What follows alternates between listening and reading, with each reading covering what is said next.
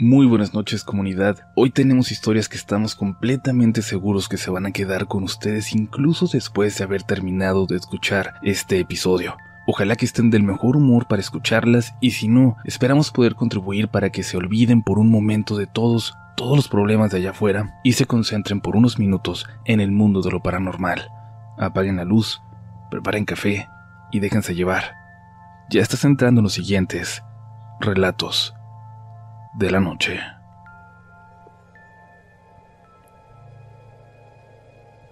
Hace unos días nos despertaron los gritos de la señora de la casa de al lado de enfrente de la nuestra. Gritaba desde el balcón que se le habían metido a la casa, que la ayudáramos, y los vecinos salieron, incluido mi papá. Nosotros la estábamos viendo desde la ventana. Nos sorprendimos cuando dijo que era una niña, que se le había metido una niña que estaba en su recámara que se metió debajo de la cama y ella salió al balcón y estaba aterrada por regresar. Todos empezaron a pensar que la señora estaba mal, que estaba teniendo alguna especie de crisis y ya entonces nadie intentó entrar a la casa y esperaron a la policía, quienes al llegar, a pesar de los gritos de auxilio de la señora, no entraron hasta que llegaran también los paramédicos. La señora seguía diciendo que la niña estaba ahí, debajo de la cama. Finalmente entraron por ella y la tranquilizaron. Estaba teniendo, al parecer, un ataque de pánico y no sé qué le dieron, pero la sacaron en camilla y se la llevaron para una revisión. Después de unos minutos, todos los vecinos regresaron a su casa y todo volvió a la calma. Pero justo cuando estábamos por regresar a la cama, pude notar que la luz de la recámara de la señora parecía parpadear, como si hiciera cortocircuito algo allá adentro y parpadeara. Le dije a mi mamá que se asomó conmigo. Cuando lo hizo la luz ya no estaba parpadeando, pero una cortina, apenas, muy ligeramente se abrió. No había luz en esa casa, pero pudimos ver claramente, muy claramente, que alguien se estaba asomando. Una niña. Por el tamaño y su cabello largo pudimos notar que era una niña, aunque su cara no lográbamos distinguirla. Ya pasaron tres días y aún no hemos visto que regrese la señora. No sé si decirle, o cómo decirle que, que tenía razón, que había alguien en su cuarto. Todo comienza hace un año, un poco después de que murió mi gato. En mi habitación hay una litera y yo duermo en la parte de abajo. Arriba no hay nada. Normalmente duermo viéndose a la pared, pero una noche desperté ya entrada la madrugada. Yo calculo que eran casi las tres. Me giré para ver hacia la orilla de la cama y había una sombra, una silueta en la oscuridad, con el cabello rizado y esponjado como como subiéndose a mi cama, muy cerca de mí, casi a punto de tocarme. Creí que era alguna parálisis del sueño ya que nunca había tenido alguna, pero no, porque de la impresión lo único que hice fue tomar la cobija y taparme la cara. Y eso, el hecho de poder moverme me hizo tener mucho miedo porque sabía que había algo de verdad en lo que acababa de ver. Ya no sentí que se me subiera a la cama. Ya no sentía esa cosa en mi habitación, pero no logré volver a dormir bien. Al día siguiente hice un esfuerzo por no darle importancia porque sabía que, que no podría volver a dormir con tranquilidad. Quise pensar que era producto de mi imaginación.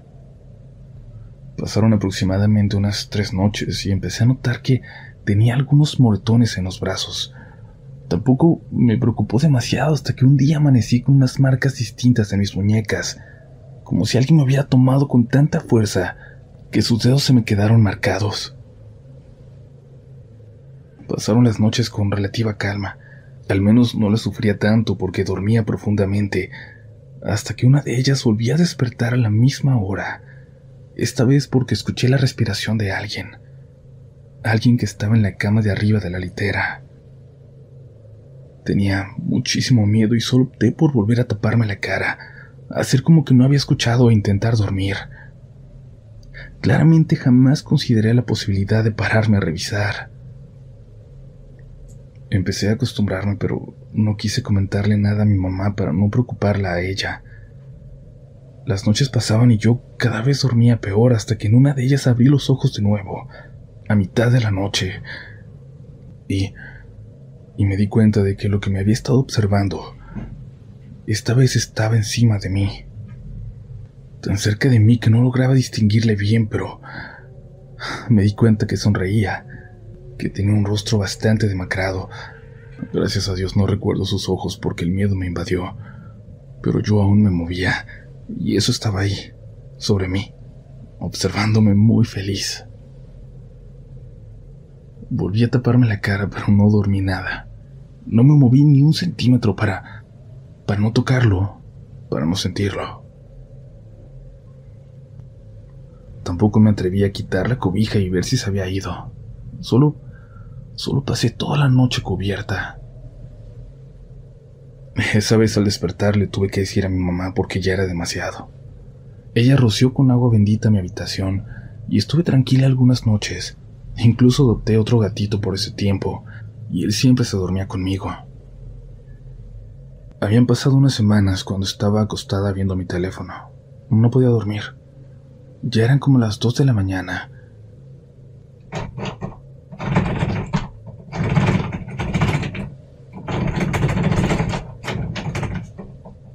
Cuando escuché cómo intentaban abrir mi puerta, girando la llave y empujándola. Creí que era mi mamá revisando si ya estaba dormida, pero en la mañana cuando le pregunté, ella negó haber estado despierta a esa hora. Pero el sonido que yo escuché era muy claro. Giraban la perilla y jalaban la puerta para poder entrar. Empecé a dudar y pensar que quizás el agua bendita solo había empeorado todo. Y sí, tenía razón. Seguí desvelándome. Sentía que así nada me tomaría por sorpresa.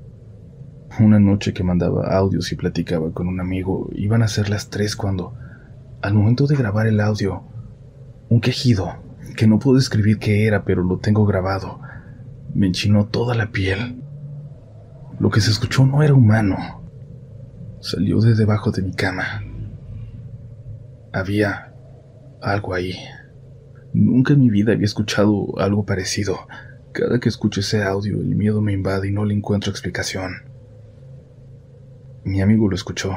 Me preguntó si no era mi gato, pero este estaba dormido a mi lado en ese momento. No pude dormir toda esa noche. Decidí ir a vivir un tiempo con mi hermana, pero incluso allá, cada que apagaba las luces para dormir, yo sabía que algo me estaba observando. Podía sentirlo. Me daba mucho miedo caminar cerca de la cama a oscuras. Ella vivía al lado de una casa donde rentaban cuartos, casi siempre vacíos, y los de la segunda planta tenían vista hacia donde yo dormía. Y así fueran las cinco de la tarde, yo sentía que ahí dentro había alguien, en esos cuartos que no se habitaban pero siempre estaban con la puerta abierta. Las noches eran peores, porque se podían ver siluetas ahí dentro, a veces asomándose por la ventana. Y en ese tiempo que estaba con ella, mi tía me contó que en mi casa, ella me pudo ver salir de mi habitación varias veces y dirigirme hacia el patio, aunque sabía que yo no estaba ahí. Volví a casa de mi mamá este año y todo ha estado más tranquilo. Solo me han salido moretones en el cuerpo, bastante pequeños, pero sí se logran ver. Pero aún sigo sin poder darle explicación a todo esto, y menos al sonido que grabé pero si de algo estoy segura, es de que aquello que me ve por las noches no se ha ido. Está aún habitando mi cuarto y no tardará en volver a presentarse.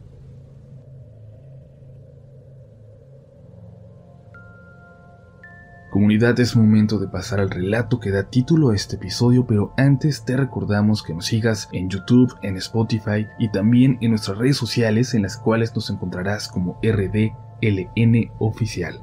Síguenos en todas partes porque va a haber cosas distintas para que no te pierdas ni la última noticia sobre la comunidad Relatos de la Noche. Yo soy Uriel Reyes, gracias de nuevo por escucharnos, por hacer posible este proyecto, y ahora es momento de pasar a la última historia de esta noche. La casa de mi abuelo es extraña. Tiene un patio enorme en medio y los cuartos forman un círculo con ventanales es decir, que de las habitaciones puedes ver hacia el patio y cruzando, luego de las ventanas, puedes ver el comedor, la cocina a la derecha y la sala y el recibidor a la izquierda. Es muy tétrica si lo pensamos, pero nunca habíamos tenido alguna experiencia extraña y nos encantaba ir a mis hermanos y a mí. Hasta teníamos ropa ahí de tanto que íbamos. Sus demás nietos también la visitaban, pero no tanto como nosotros. Hubo un tiempo en el que la mejor amiga de la abuela estuvo luchando contra el cáncer. Fueron varios meses de lucha de aquella pobre mujer hasta que finalmente descansó. Mi abuela era la única persona en quien ella confiaba, así que prácticamente vivió en su casa en ese tiempo. Nosotros estuvimos viviendo en la de la abuela para cuidar de sus dos perritos que no podían estar solos sin estresarse y sufrir. No fue difícil para mis hermanos y para mí. Como les digo, hasta cosas teníamos ahí en la habitación de visitas de la abuela. Aunque teníamos 11, 13 y 14, nos turnamos para estar ahí y nunca, nunca nos pasó nada que nos asustara, nada paranormal, en lo que ni siquiera creíamos hasta hasta que llegó aquella noche, donde sucedió lo que me lleva a contarles todo esto. Aquella ocasión mis dos hermanos se habían quedado conmigo. Era la primera vez en mucho tiempo que estábamos juntos ahí. Conectamos el Nintendo 64 que teníamos guardado y nos pusimos a jugar Mario Kart. De pronto escuchamos algo. Primero pensamos que venía a lo lejos de otra casa, pero poco a poco fuimos poniendo atención. Una música muy viejita que ya para ese momento era obvio que estábamos escuchando todos. Le bajamos a la tele. Pausamos el juego. ¿Viene de la sala?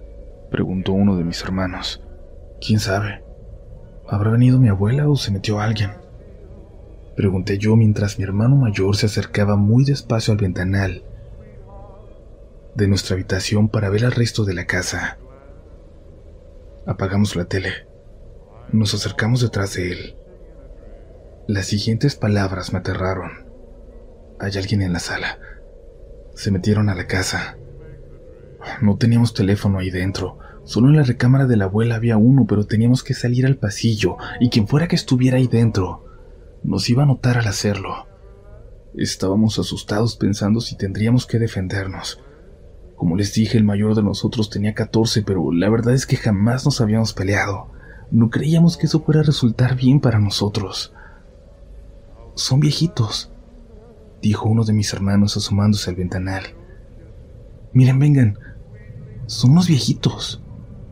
Nos asomamos lentamente los tres y nos dimos cuenta de que decía la verdad. Eran dos viejitos bailando abrazados en el salón.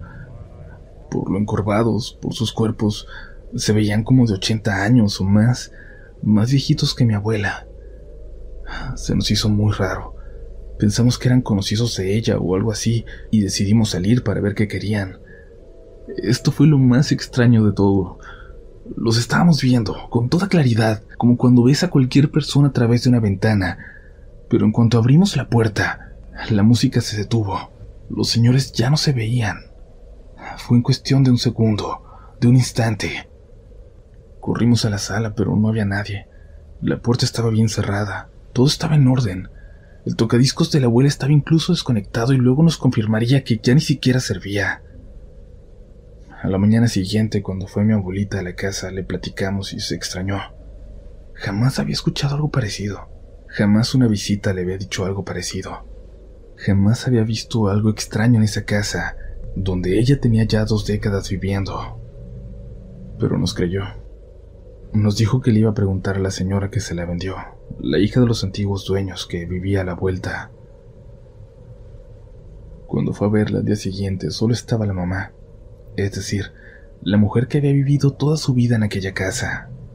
Dijo mi abuela que parecía estar cerca de los cien años, que apenas la podía escuchar, pero cuando mi mamá le dijo que ahora era ella quien vivía en su antigua casa, la invitó a pasar. Y ahí le contó lo que habíamos visto.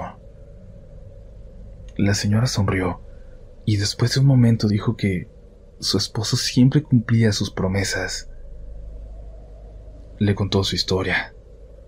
Como era común en aquellos tiempos, ella y su esposo fueron obligados a casarse desde muy jóvenes y tuvieron una vida relativamente feliz. Su esposo siempre fue la mejor pareja que ella podía esperar, pero con el tiempo se dio cuenta de que él no era realmente feliz. Se dio cuenta, sin embargo, de lo feliz que sí era cuando los visitaba su mejor amigo en compañía de su mujer. El semblante le cambiaba, no dejaba de sonreír. Y esa felicidad verdadera era tan clara que una noche, luego de una de esas visitas, ella habló con su esposo y le preguntó muy seriamente, ¿Estás... ¿Estás enamorado de la mujer de tu amigo? El señor se vio descubierto. No pudo contenerse. No podía mentirle a su mujer. Jamás lo había hecho y jamás lo haría. Pero no era lo que su esposa pensaba. Y de pronto todo fue muy claro. Aquella amistad, aquella amistad desde niños con su mejor amigo, siempre estuvo rodeada de amor, de un amor platónico que ninguno de los dos se atrevía a confesar en aquellos tiempos.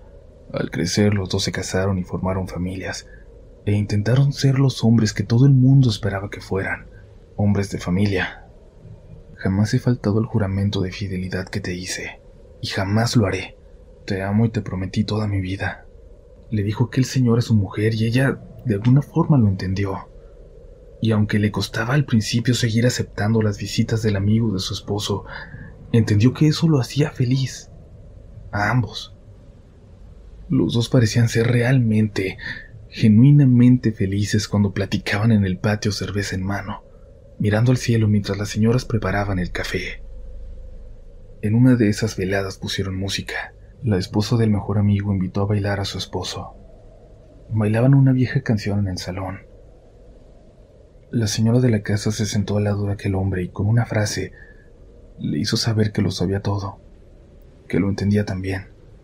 A final de cuentas, compartían el amor por la misma persona que bailaba en ese momento alegremente frente a ellos con la mujer de su mejor amigo. Él no pudo responder nada por vergüenza, pero se secó rápidamente unas lágrimas que rodaron por sus mejillas. Cuando lo platicaba, la señora tomó un momento para descansar en el relato que compartía con mi abuela. Preparó café. Luego continuó. Tenía 70 años cuando murió la esposa del amigo y él no pudo continuar. A pesar de todo, ella era toda la familia que él tenía. Era su vida entera y pronto enfermó de tristeza. En su lecho de muerte fueron a verlo. Después de despedirse, ella salió para que su esposo pudiera decirle adiós al otro amor de su vida, pero no pudo evitar escuchar. En otra vida, ¿verdad? En otra vida quizás Fuimos tú y yo los que bailamos, sin temor, le dijo aquel hombre con la voz que le quedaba. En otra vida lo haremos, te lo prometo. Le contestó. La señora hizo una pausa, sonrió. Con lágrimas en los ojos sonrió y volteó a ver a mi abuela. Sabe, estoy feliz por él. Mi esposo siempre cumplió sus promesas, hasta la última. Luego volteó hacia un altar que se veía reciente, con la foto de un viejito también cercano a los 100 años. Mire, mi viejo se nos fue hace dos meses. Se fue a descansar por fin. ¿Cuándo dice que los vieron? Antier, respondió mi abuela.